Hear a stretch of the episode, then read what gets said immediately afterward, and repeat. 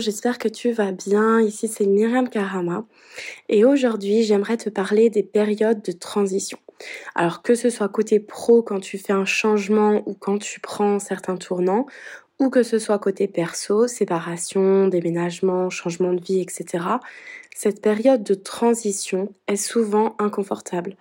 Et comme elle est inconfortable, on voudrait la passer la plus vite possible, le plus vite possible, pardon être le plus vite possible à l'étape d'après, à cette nouvelle situation, à cette nouvelle position. Sauf que justement, ce moment de transition, il est super important. Par exemple, euh, au niveau de l'état d'esprit, il y a certaines personnes qui passent très très vite euh, d'une étape à une autre. Par exemple, euh, des gens qui gagnent au loto ou ce genre de choses. Et du coup, leur état d'esprit ne va pas du tout avec. Ils se sentent ils ont un sentiment d'imposteur ou euh, ils ont d'autres soucis qui fait que ils vont très rapidement perdre cet argent et revenir à leur état initial. Et euh, aussi, si euh, on passe cette période-là de transition en étant très pressé, très impatient, ça va rendre cette période de transition encore plus désagréable et encore plus inconfortable. Forcément, ben voilà, plus on va être stressé, plus on va stresser, ça va être un cercle vicieux euh, de, sentiments euh, inconfortables. Et la moindre problématique, euh, on va voir ça comme comme un truc horrible, alors que c'est juste des petits challenges. Donc, à la place, à la place de tout ça, ce que je te propose aujourd'hui, c'est au contraire de ralentir, d'accepter que ça prenne du temps de passer d'une situation à une autre ou, euh, ou de, de, de, faire ce changement-là dans ta vie, etc. D'observer, d'observer tout ce qui se passe, d'observer comment, euh, comment les changements s'opèrent, euh, d'observer les les petites choses de la vie qui sont qui sont parfois magiques tellement, tellement elles sont parfaites.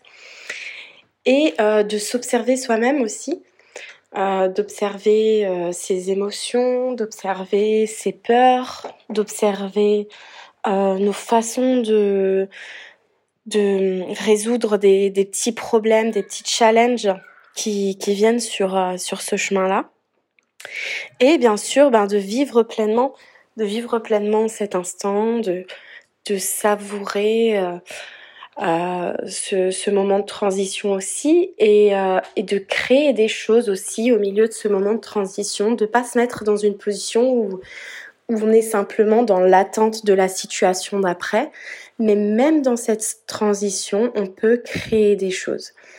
Par exemple, ben moi en ce moment, je suis en pleine transition, même si je dirais que c'est presque fini, euh, parce qu'on a, on a déménagé. En plus, on a changé de région et tout ça.